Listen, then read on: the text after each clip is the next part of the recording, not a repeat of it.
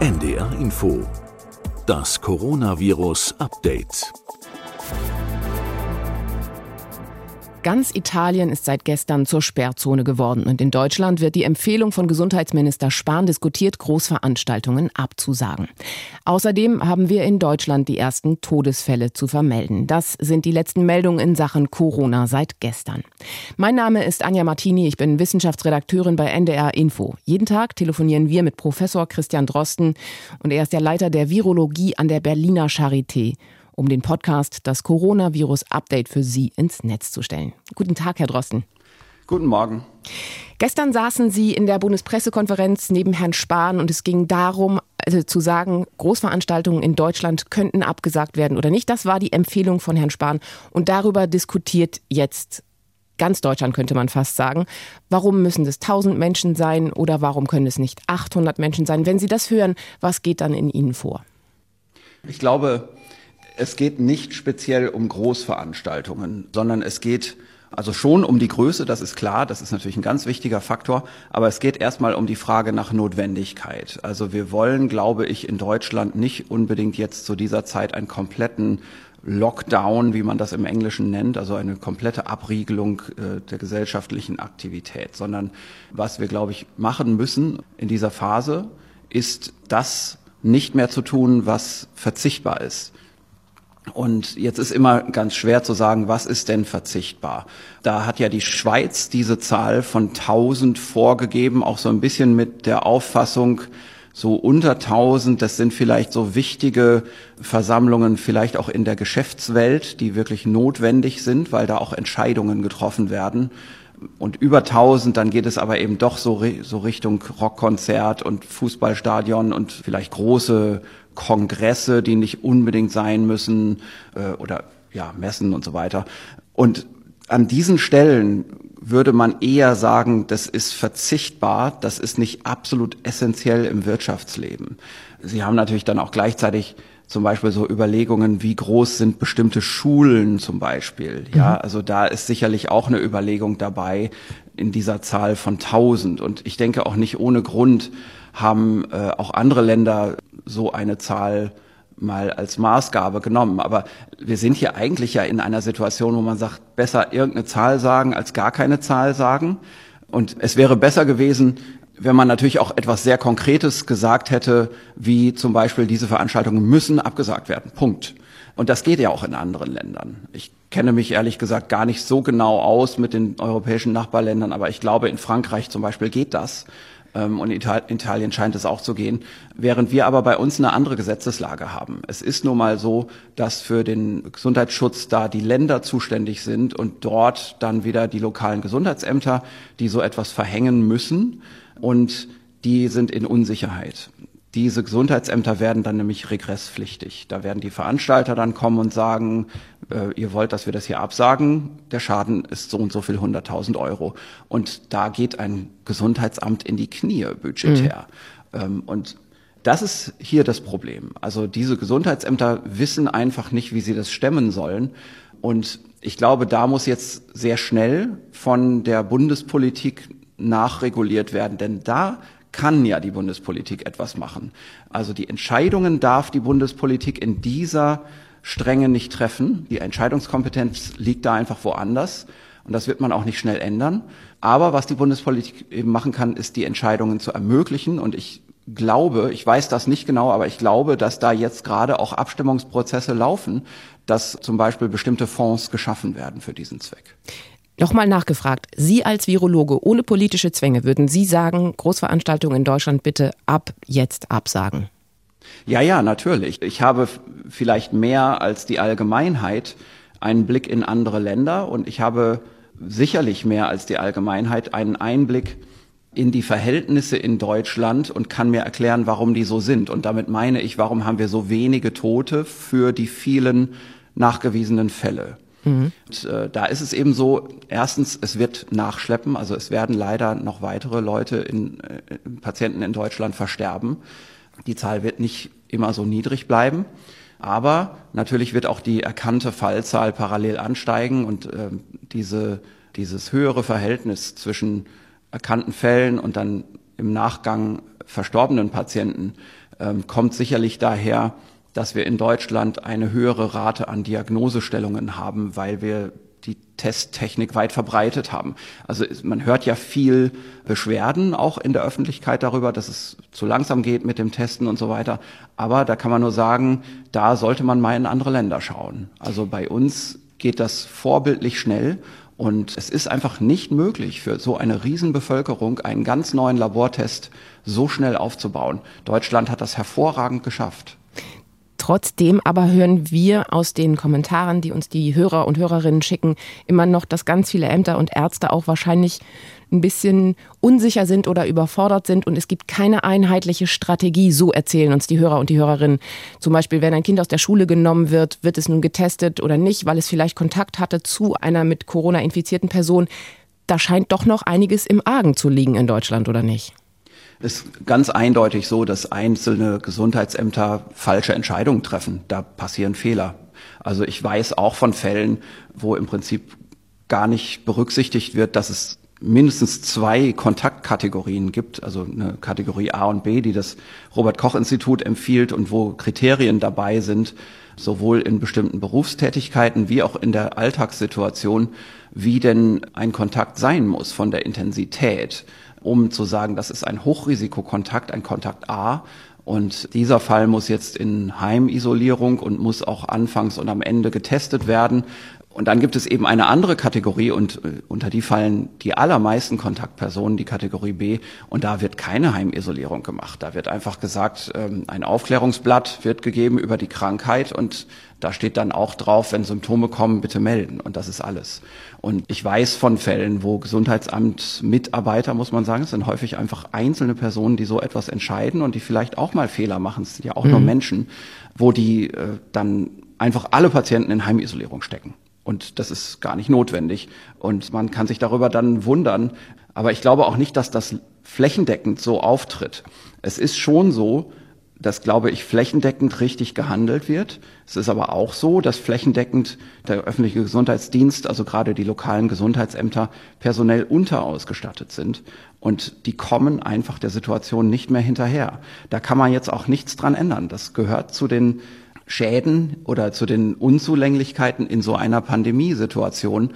Wir können ja nicht darauf über 10, 20 Jahre planen, dass irgendwann vielleicht mal etwas ganz Unvorhergesehenes passiert und in der gesamten Zeit dann unter den Kautelen des öffentlichen Dienstes so viel Personal vorhalten.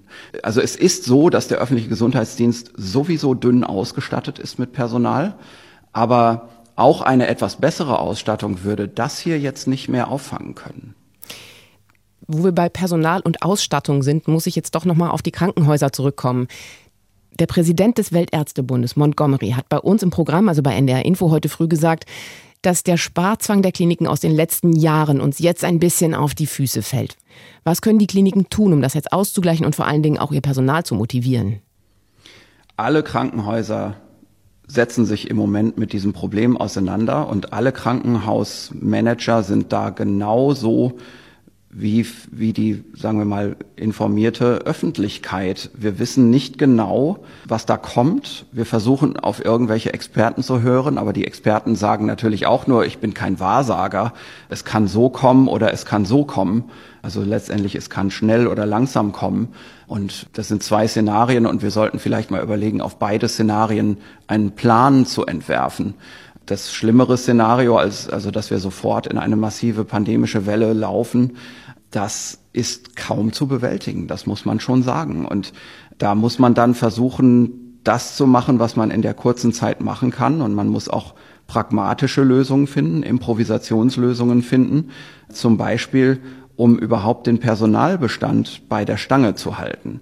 Also was sicherlich nicht geht, in einem großen Klinikum ist jetzt einfach sich darauf zu verlassen. Wir haben gewisse Empfehlungen und die setzen wir um und die sehen vor, wenn wir einen Patienten haben, zum Beispiel in einer Ambulanz mit 20 Mitarbeitern, dann machen wir einen schönen Fragebogen und dann schreiben wir da drauf, welcher von den Mitarbeitern denn jetzt ein Risikokontakt war. Und das ist in der Medizin sehr schnell erreicht, dieses mhm. Kriterium, mhm. weil bestimmte medizinische Dinge, wie zum Beispiel eine Probe nehmen und so weiter, ähm, ja dazu führen, dass man da einklassifiziert wird. Und dann schickt man die für 14 Tage nach Hause. Wenn man das macht, dann hat man nach zwei oder drei Patienten, die in diesen Zeiten fast schon täglich reinkommen und in nächster Zeit noch viel häufiger, mehrmals täglich reinkommen werden, dann hat man einfach die Ambulanz stillgelegt. Und jetzt ist die Frage, was kann man machen? Wie kommt man da raus?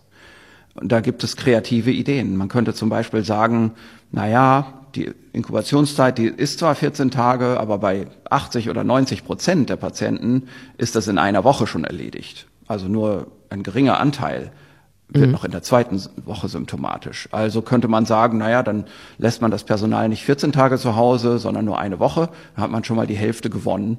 Aber auch das ist nur ein schwaches Trostpflaster. Auch damit wird man in kürzester Zeit diese Personalbereiche nicht mehr auffüllen können und hat dann im Prinzip das Krankenhaus stillgelegt, zumindest in seiner Dienstleistungsfunktion für die Bevölkerung nach draußen. Und so kommt es, dass wir andere, noch radikalere Konzepte gerade aufbauen, wie zum Beispiel, wir sind gerade dabei, das hatte ich, glaube ich, irgendwann schon mal gesagt hier, Mehrere Unikliniken entwickeln das gerade. Mhm. Und das geht von Köln und Aachen aus, die ja im Rheinland ganz besonders jetzt schon in der Bredouille sind. Dass man das Personal, das in solchen Außenbereichen arbeitet, also Ambulanzen vor allem, einfach morgens abstreicht, beziehungsweise die können das selber, das sind, ist ja medizinisch mhm. ausgebildetes Personal, die können sich selber abstreichen. Und diese Abstriche werden ins Labor geschickt und dann wird über den Tag freigetestet. Und dann hat man jeden Tag die Information, wer hier vom Personal hat sich eigentlich infiziert. Und wir werden dann eben abends sehen, Pfleger so und so oder Arzt so und so hat jetzt eine positive PCR. Und es ist dann immer noch früh genug zu sagen, auch wenn der heute gearbeitet hat mit seiner positiven PCR, der hat niemanden infiziert, denn die PCR ist so empfindlich als Nachweisverfahren, das ist sicherlich empfindlicher als die Infektiosität. Und wenn der dann ab morgen zu Hause bleibt, dann ist das erreicht, was wir wollen, nämlich wir haben Infektionen unterbunden und wir haben aber gleichzeitig auch den Rest des Personalbestands bei der Arbeit gehalten. Und das führt natürlich auch zu einer großen Sicherheit bei diesen Beschäftigten, die als informierte medizinisch Ausgebildete natürlich wissen, dass das jetzt nicht bedeutet, dass man gleich in eine schwere Erkrankung reinrutscht. Die wissen natürlich, dass dieses Virus eben in der allergrößten Mehrzahl aller Infizierten eine relativ harmlose Erkrankung verursacht. Aber die wissen dann einfach Bescheid. Mhm. Also das wäre eine Möglichkeit, um den Betrieb in den Krankenhäusern aufrechtzuerhalten. Ja. Und das ist natürlich etwas, das können wir nur in und für die Krankenhäuser machen, weil wir eben das Labor im Haus haben. Also gerade Unikliniken, die eben noch ihr eigenes Labor im Haus haben, die können das machen. Schwierig wird es natürlich für Krankenhäuser, die ihre Labore abgeschafft haben und das inzwischen irgendwo bei Firmen draußen machen lassen. Da wird das schwer sein. Und natürlich wird es für Nicht-Krankenhäuser gar nicht möglich sein. Also da kann man diese Sonderversion nicht machen. Das geht einfach schon, liegt einfach schon daran, dass dort zum Beispiel die Mitarbeiter nicht medizinisch selber ausgebildet sind. Da, da kann man also nicht sagen, die können sich selber den Abstrich nehmen. Die sind über alle Umgebungsumstände so informiert, dass man da auch schnell einen Konsens in der Belegschaft fände. Das ist etwas, das führt dann tatsächlich irgendwann zu weit. Herr Drosten, wir müssen noch mal über ein paar Fragen reden, die uns die Hörer geschickt haben und die Hörerinnen. Es geht zum Beispiel noch mal um Impfungen. Oft erreicht uns da die Frage, ob und wie sinnvoll eigentlich eine Pneumokokkenimpfung jetzt noch wäre.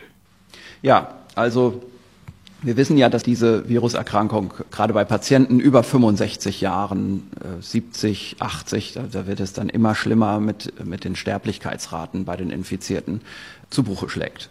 Und deswegen muss man sich natürlich überlegen, was kann man denn machen zum zusätzlichen Schutz?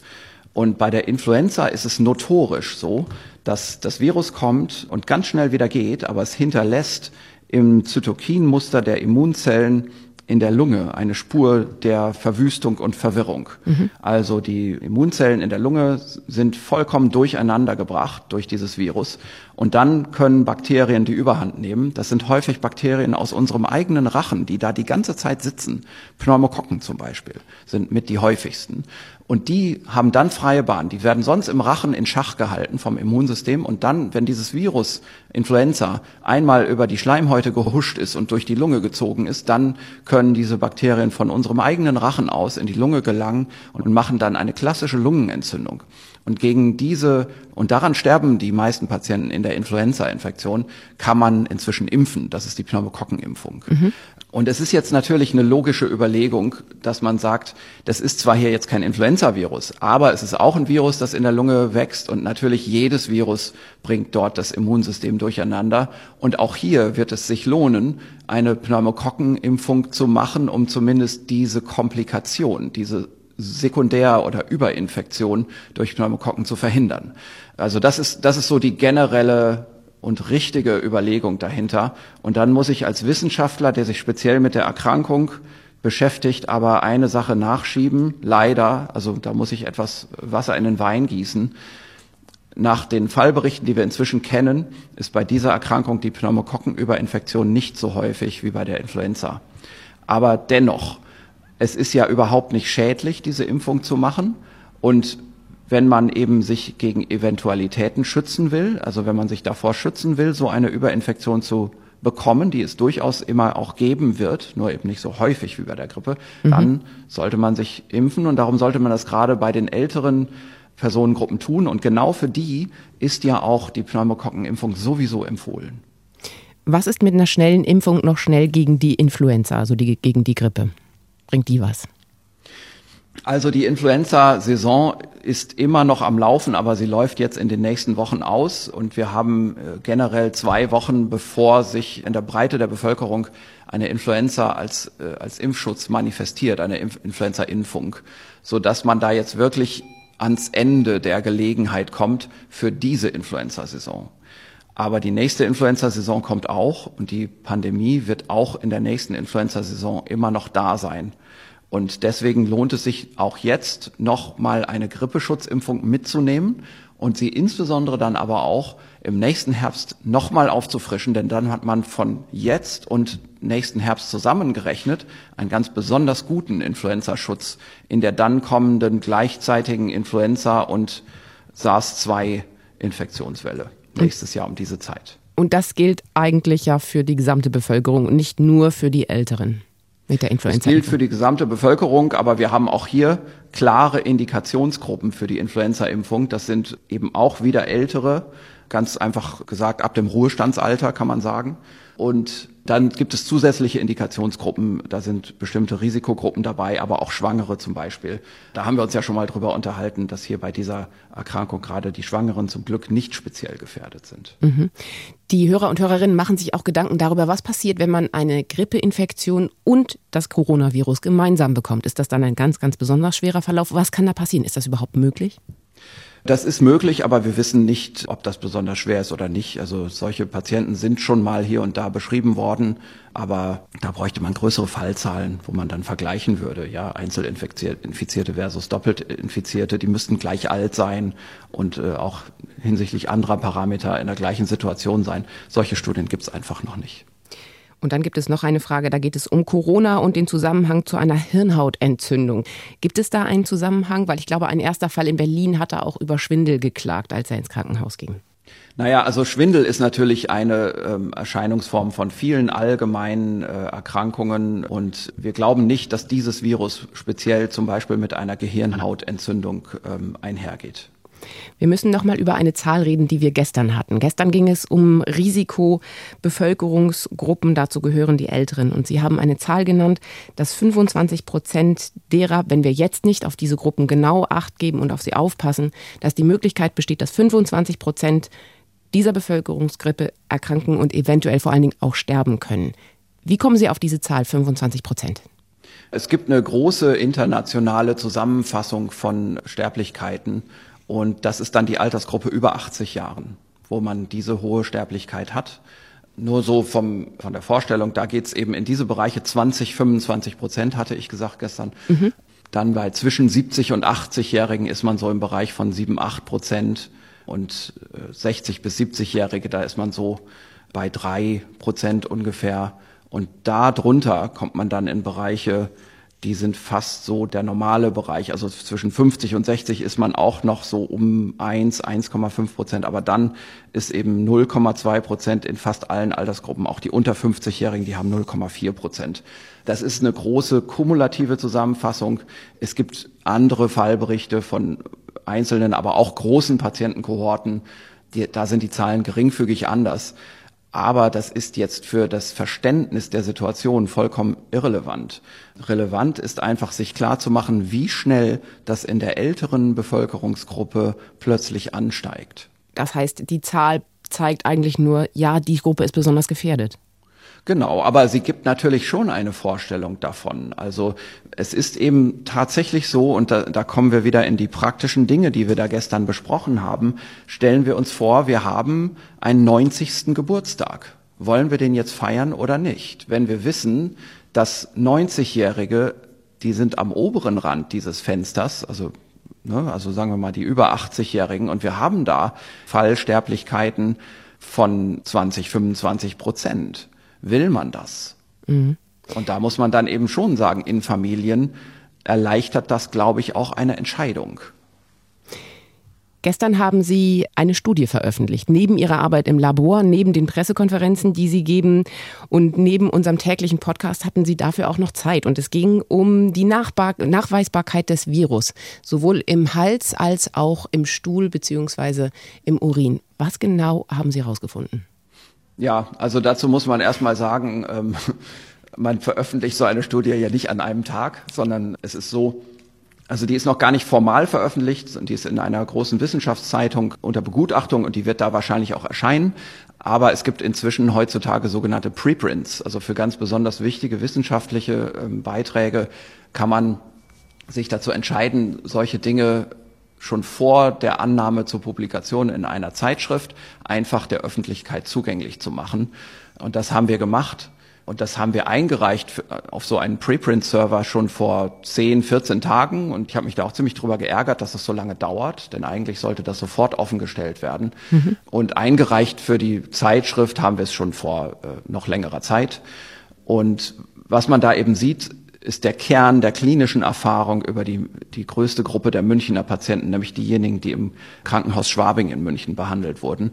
Und da sieht man mehrere Dinge. Also man sieht beispielsweise erstens, dass in der Frühphase der Diagnostik die PCR aus dem Rachen nie falsch negativ ist. Also das wurde lange diskutiert. Also kann man, wenn man so einen frühen Patienten hat, kann man das verpassen, wenn man nur einen Rachenabstrich macht.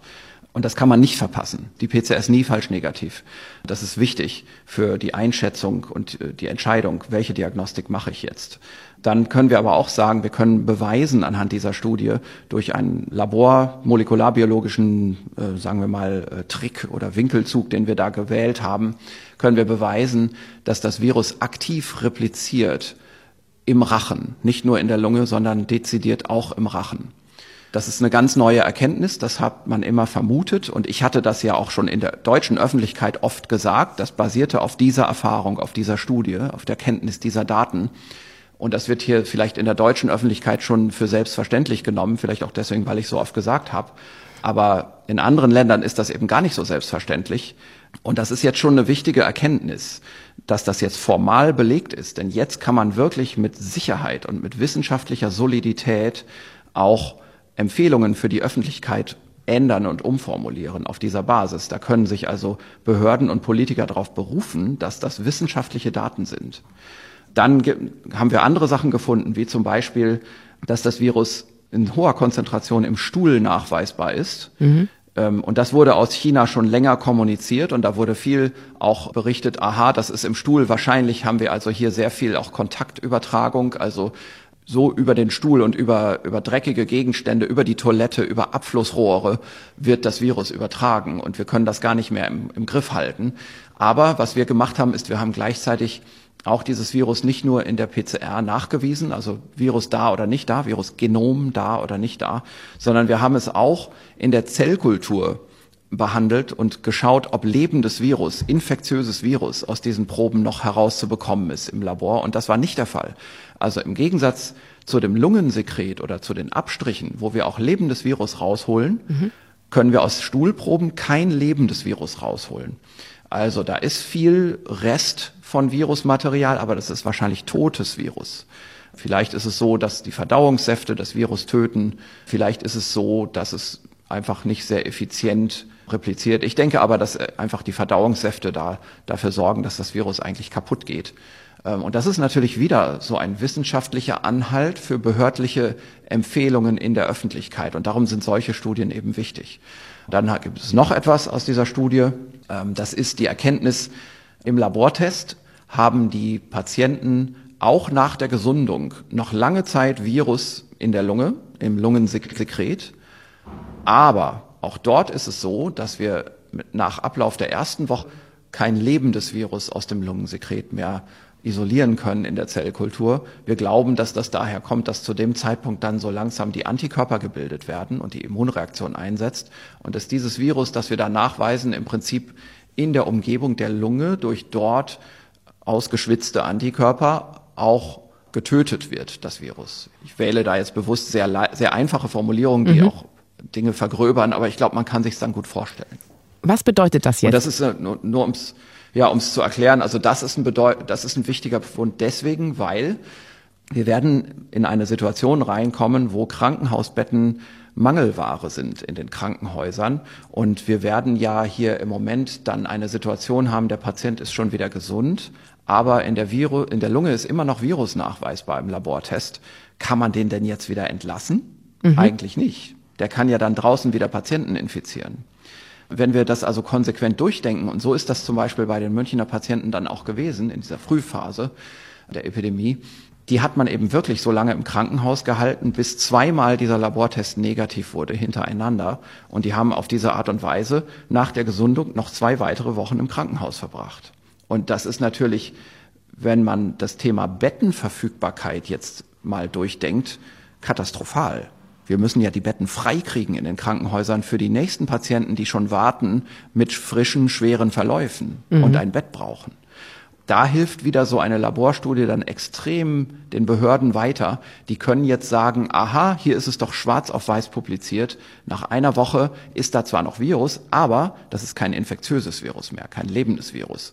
Und deswegen kann man sagen, die Patienten können entlassen werden oder wenn man auf Nummer sicher gehen will, kann man sagen, dann hängen wir doch noch zur Sicherheit eine Woche Heimisolierung dran, aber das Patientenbett im Krankenhaus, das wird in jedem Fall schon mal frei. Herr Drosten, wir freuen uns sehr, dass Sie jeden Tag noch immer Zeit für uns haben für diesen Podcast und würde sagen, wir sehen uns morgen wieder. Ja, sehr gerne. Genau, bis morgen. Dankeschön. Und diesen Podcast finden Sie wie immer mittags in der ARD Audiothek und unter ndr.de-corona-update.